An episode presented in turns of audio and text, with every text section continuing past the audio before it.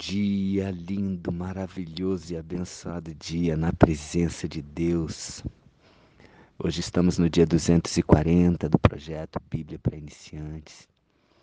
E na madrugada de hoje estava eu, minha esposa, junto a muitas pessoas, milhares de pessoas, na Praça dos Três Poderes, no centro das decisões no centro do poder do Brasil, poder judiciário, legislativo, executivo, estávamos ali orando, intercedendo pela nossa nação, pelo, pelo nosso Brasil, por esse nosso país que merece, merece ter representantes conforme o coração de Deus, representantes sábios, representantes que se dobrem, que dobrem os seus joelhos a Deus, a Jesus, que recebam unção de sabedoria e que possam julgar, que possam elaborar as leis conforme as leis de Deus e que possam administrar, gerir esse nosso Brasil maravilhoso, abençoado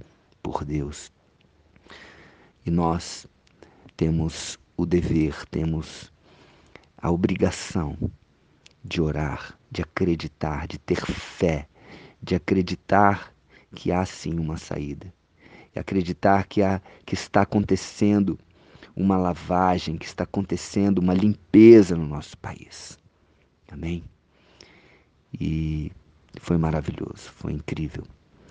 Então, cheguei em casa umas quatro horas da manhã, não gravei o projeto, estava né, bem cansado, bem fisicamente. Agora estou gravando agora e espero que você tenha um dia maravilhoso, abençoado e que você possa orar pelo nosso Brasil.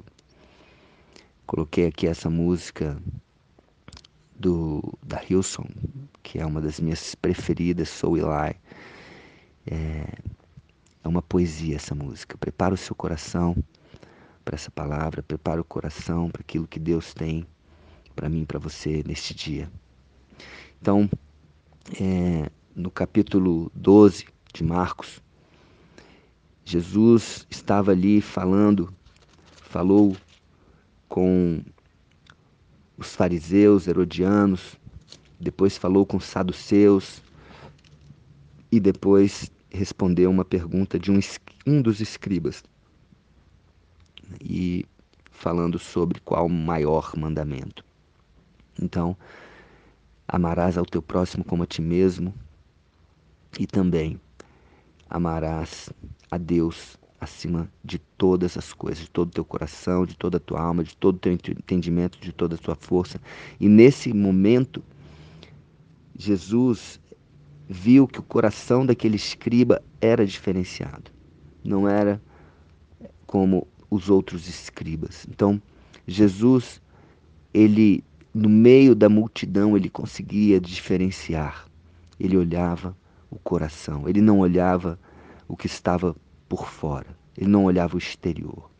E Jesus aqui continua ensinando no templo, no versículo 35. E Jesus fez uma pergunta. E ele perguntou: Como dizem os escribas? Já que ele estava falando é, há pouco com um escriba e elogiando esse escriba também, falando que aquele escriba, escriba especificamente não está longe do reino dos céus, devido ao entendimento do escriba e devido ao coração daquele escriba. Ele perguntou: Como dizem os escribas que Cristo é filho de Davi? O próprio Davi falou pelo Espírito Santo. Percebam, o próprio Davi falou pelo Espírito Santo. Jesus está tá dizendo aqui que o Espírito Santo foi é, é, direcionou Davi a falar isso. O Espírito Santo conduziu Davi a falar isso. Olha que maravilhoso. E aí nós percebemos por que Davi foi esse rei tão famoso, tão exaltado entre o povo judeu, porque ele deixava o Espírito Santo conduzir. Davi, o coração, segundo o coração de Deus, ele tinha intimidade com o Espírito Santo. Aqui o próprio Jesus está falando. Davi falou pelo Espírito Santo. E nós sabemos que a Bíblia foi escrita por vários autores, mas através de quem? Do Espírito Santo. Então é importante ter a consciência disso. Quando eu e você temos intimidade com Deus, quando eu e você entregamos nossa vida a Jesus, o Espírito Santo conduz a nossa vida se dermos essa liberdade, se tivermos esse coração de deixar Ele nos levar, nos direcionar. Então disse o Senhor ao meu Senhor: Assenta-te à minha direita, até que eu ponha os teus inimigos debaixo dos teus pés. Foi isso que o próprio Davi falou pelo Espírito Santo.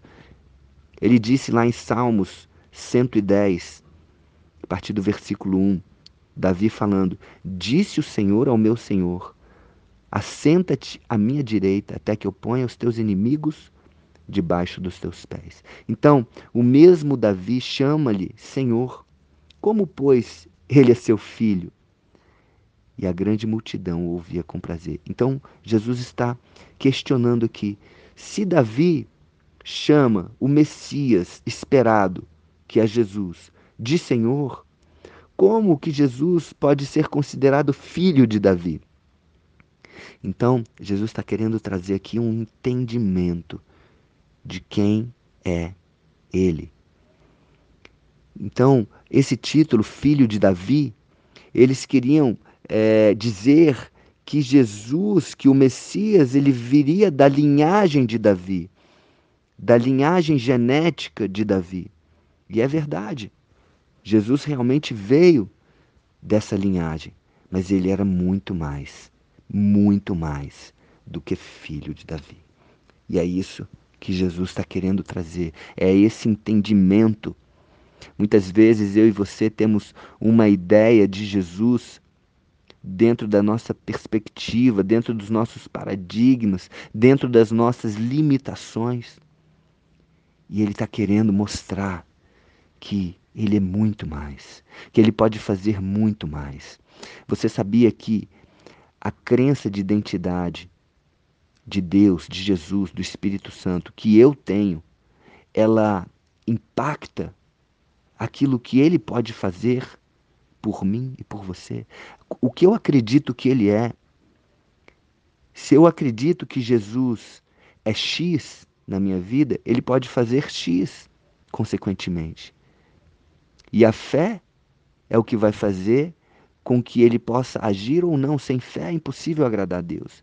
Então, por que não entender que Jesus, que Deus, ele pode, ele é onipotente, onipresente, colocar as maiores características, as mais fortes em Deus. Ele pode tudo. Muitas vezes nós temos crenças limitantes em relação a Jesus.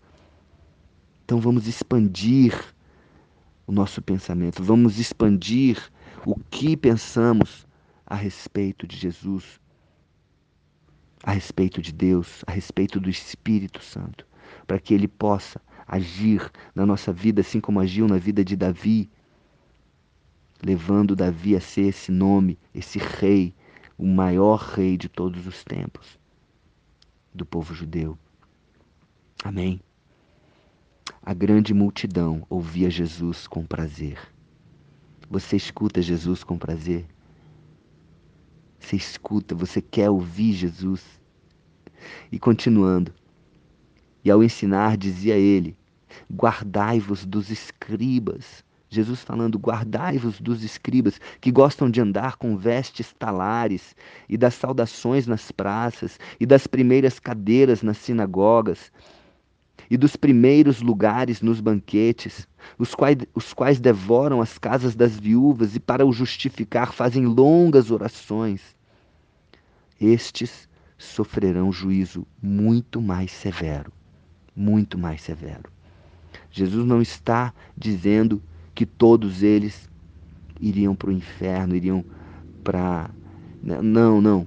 Jesus está dizendo que, que estes vão sofrer juízos juízo muito mais severo. Não quer dizer que eles não poderiam ser salvos. assim como o escriba que Jesus elogiou e disse que estava não está longe, está perto do reino de Deus por causa do coração. A diferença é o coração. A questão é estar com vestes talares, estar saudando nas praças, gostar das primeiras cadeiras nas sinagogas e dos primeiros lugares.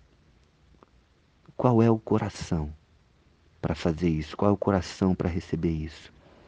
É um coração de contribuir, de servir, de estar ali na liderança, mas com foco nos outros, com foco em, em ajudar, com foco de servir, ou com foco de se engrandecer, ou com foco de, de se exaltar, de que a honra seja para você. Essa é a pergunta. Quando você estiver em um lugar de destaque, porque muito provavelmente você vai experimentar isso em algum momento da sua vida você vai estar nesse lugar para contribuir, para crescer, para multiplicar, para levar a palavra de Deus, ou para se exaltar, ou para dizer que você é melhor. Amém? Então, cuidado. Cuidado com pessoas que gostam de, de se expor, que gostam. Não. Examine o coração. Sinta. Sinta. O que, que ela quer com isso? Ela quer exaltar ao Deus Todo-Poderoso, ela quer exaltar a Jesus, ela quer estar ali como uma forma de gratidão, ser instrumento. E assim você pode perguntar para você também: o que eu quero com isso? Qual o meu desejo em estar nesse lugar?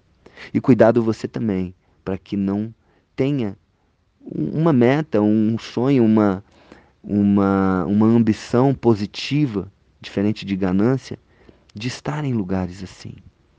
Às vezes por medo, por insegurança, ou porque julga muitas pessoas que chegaram a esse lugar. Então, cuidado, porque às vezes Deus quer te levar para um lugar, um lugar de honra. E aí você pode falar: Deus, me leva e me faz um instrumento teu, um instrumento do teu amor, da tua paz, do teu poder. Amém? Então, que fique essa pergunta para você: quem é Jesus para você? Quem é Cristo para você? Ele é filho de Davi?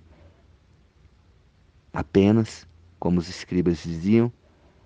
Ou ele, ou ele é o verdadeiro Filho de Deus? Ou ele é verdadeiramente o próprio Deus? Amém? Quem é Jesus para você?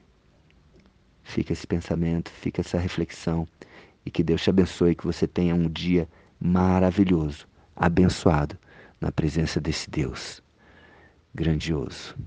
Beijo no coração.